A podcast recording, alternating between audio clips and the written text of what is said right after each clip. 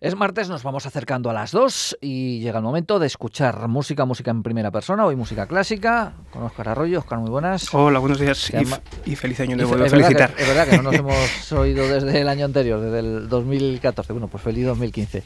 Que hoy nos trae muchos deberes. Bueno, hoy traigo un poquito de pica pica porque con los buenos compositores como el que vamos a escuchar hoy, pues cuando se pone a seleccionar música es un poco complicado. Entonces, bueno, he querido hacer una pequeña muestra de uno de los grandes que no habíamos escuchado hasta ahora, eh, como es Franz Schubert, uno de los grandes compositores románticos, muy especial por ser precisamente, eh, junto con Beethoven, el que forjó la transición entre el clasicismo y el romanticismo y con una sensibilidad que lo hacen único entre todos los compositores de la historia de la música. einem Bächlein helle, da schoss in froher Eil. Die launische Forelle vorüber wie Cuéntanos qué estamos escuchando. Pues estamos escuchando, a muchos les sonará porque este tema se utilizó mucho en muchas obras después, el propio Schubert lo utilizó en su famoso cuarteto, eh, perdón, quinteto de eh, cuerdas, el, em, La Trucha, esto precisamente es La Trucha, es un Lied.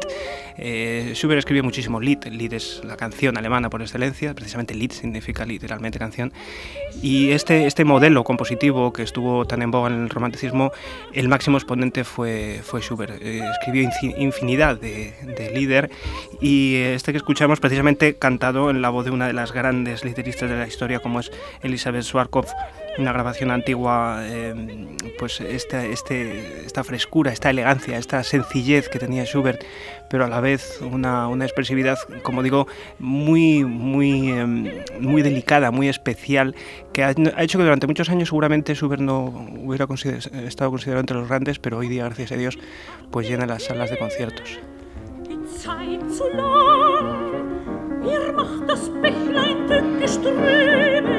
Ich es gedacht, so zuckte seine Rute, das Fischlein, das Fischlein zuckte dran, und ich mit regem Blute sah die Betrübe an, und ich mit regem Blute sah eh, Yo no sé, dentro de mi ignorancia, esto de mm, componer eh, este tipo de, de canciones eh, no era un menoscabo para un gran compositor.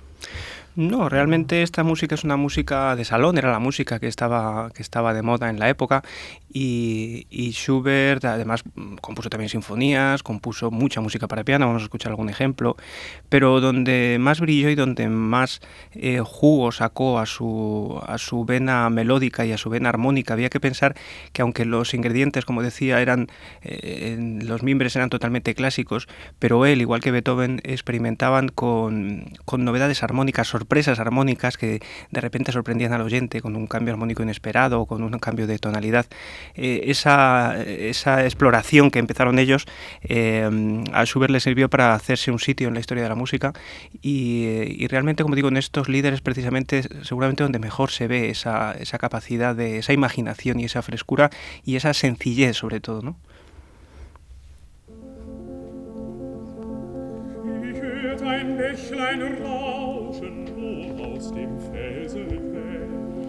Hinab zum Tale rauschen so frisch und wunderhell. Ich weiß nicht, wie mir wurde, nicht wer den Rat mir gab. Ich musste auch ¿Qué estamos escuchando? Otro lead de Schumann, de Schubert, perdón, eh, en este caso para, para, tenor. Algún oyente habrá reconocido la voz del inconfundible Dietrich Fischer-Dieskau, otro de los grandes lideristas de, de, la historia del entorno alemán.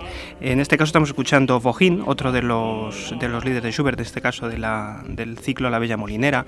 Eh, hay varios ciclos bastante conocidos de Schubert, La Bella Molinera, El Canto del Cisne, eh, Canción de Invierno, Winterreise. Seguramente esos tres son los más, los más célebres. Y como digo, muchos de esas melodías luego se utilizaron después para hacer variaciones, para los propios compositores u otros de la época, para hacer variaciones o hacer eh, diferentes obras sobre, sobre estas melodías.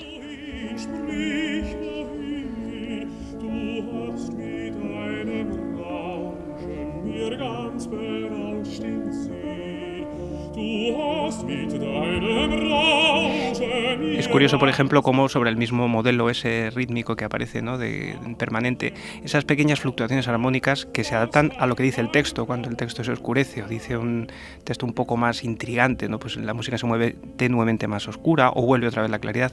Esas sofisticaciones, esas delicadezas, Schubert las exploró como nadie.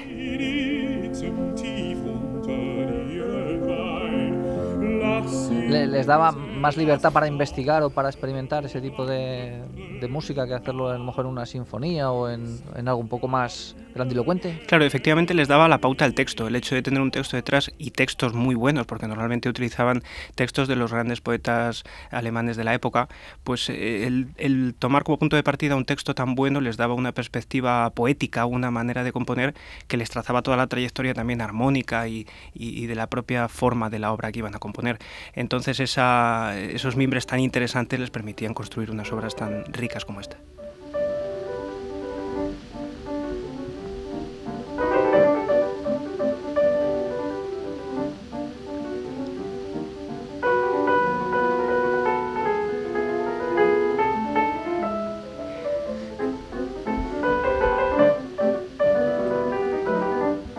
Aquí escuchamos la misma melodía, efectivamente. Esto, ya lo hemos oído, Es la misma melodía. Me, has visto cara de extraño diciendo, te has equivocado. Pero es eh, bastantes años después en las manos de otro de los grandes. En este caso es Rachmaninoff, eh, Sergei Rachmaninoff, al que estamos escuchando al piano, haciendo un arreglo suyo. Eh, escrito por él, seguramente improvisado por él, en una de sus grabaciones que tiene antiguas sobre este lead, un, homenaje precisamente a este Schubert, a este Bohin, con esa imaginación del pianista ruso.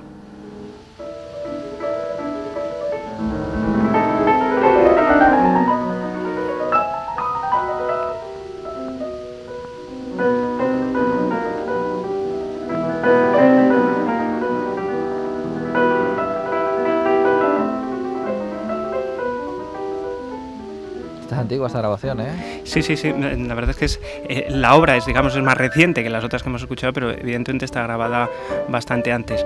En la época de Rachmaninoff era muy, muy típico tomar pues esas melodías o esas obras y hacer arreglos, insisto, casi siempre improvisados. porque está metiendo unas cuantas morcillas. Sí, sí, es una, son variaciones de él, pequeños toques, pequeñas, eh, bueno, pequeñas o no tan pequeñas, porque, claro, hay que tener el talento y la capacidad pianística de este hombre para, para recrear una obra de esta manera.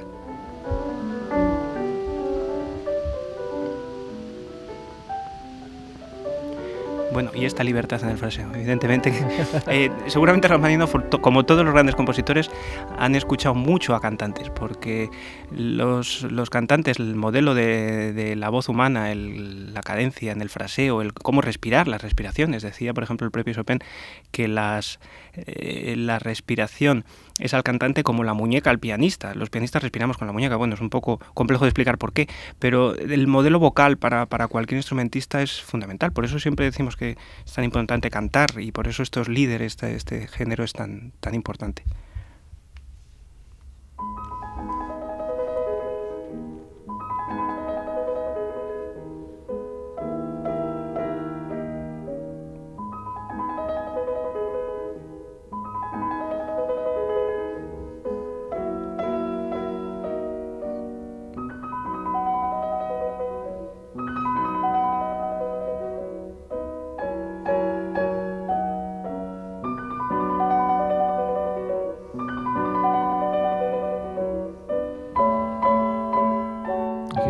Con el piano, con las teclas. Efectivamente, aquí incluso se podría cantar de alguna manera esto, ¿no? Esto es una obra ya original para piano de Schubert, un, un impromptu, precisamente impromptu de alguna manera es pues, una cosa que ocurre de repente, ¿no? Una, improvisación en el piano, una exploración armónica, porque es lo que está haciendo, coge ese pequeño modelo, ese pequeño motivo descendente y lo va pasando por diferentes tonos, en diferentes progresiones, y él mismo va investigando a ver a dónde le conduce eso. ¿no?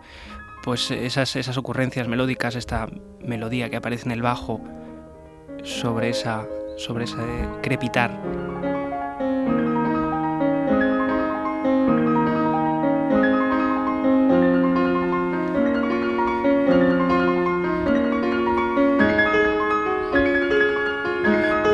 pues cada vez fuera un poquito más allá. Exactamente, Es, un, es, un, trabajo de exploración, de imaginación. Al final el, el, artista, como todos los artistas, el músico, el, el arte viene precisamente de la imaginación, ¿no? el querer ir más allá, el imaginar algo que, nadie ha imaginado antes y ponerlo en este caso en sonidos. Pues en eso Schubert fue un gran maestro. Escuchamos aquí este, este impronto en las manos de, una gran intérprete actual, Elizabeth Leonskaya, a quien tuve ocasión de escuchar precisamente este disco, le tengo dedicado por ella, de un concierto que estuve en, en el Auditorio Nacional, con anécdota incluida, porque tocaba un montón de sonatas de las últimas de Schubert en ese concierto. Fue un concierto larguísimo, la gente estaba ya, pues las señoras con los abrigos a la puerta, a, punto de marcharse porque era muy tarde. Y claro, los que estábamos allí insistíamos en que nos hiciera una propina. Y la señora se sentó y se arrancó con una, la obra más extensa de Schubert, que es La Fantasía del Caminante, que dura casi 40 minutos. Claro, las señoras cuando vieron aquello dijeron, bueno, ¿y ahora qué hacemos? Bueno, la cosa es que arrancó y a mitad de la obra en un momento de silencio, pues se ve que la gente tenía prisa y la gente se puso a aplaudir antes de que terminara la obra. Bueno, pues la señora Leonskaya se levantó del piano, resignada, saludó cortésmente y se fue. Claro, los que estamos allí y que sabíamos que la obra no había acabado, pues a voz en grito la Auditorio Nacional, termínala, termínala, no, no te vayas sin terminar la fantasía del caminante. Y la señora que nos escuchó, pues se sentó tranquilamente al piano, respiró y no, no contenta con empezar donde lo había dejado, volvió a empezar desde el principio de la fantasía. Las señoras con los abrigos se tuvieron que volver a sentar y 40 minutos después, pues eh, después de tres horas y pico de concierto, pues todos salimos entusiasmados con la interpretación de, de Leonskaya. Pues si te parece ya nos despedimos. Les dejamos a los oyentes con que disfruten con, con este Schubert. Muchas gracias. Venga, hasta el mes que viene.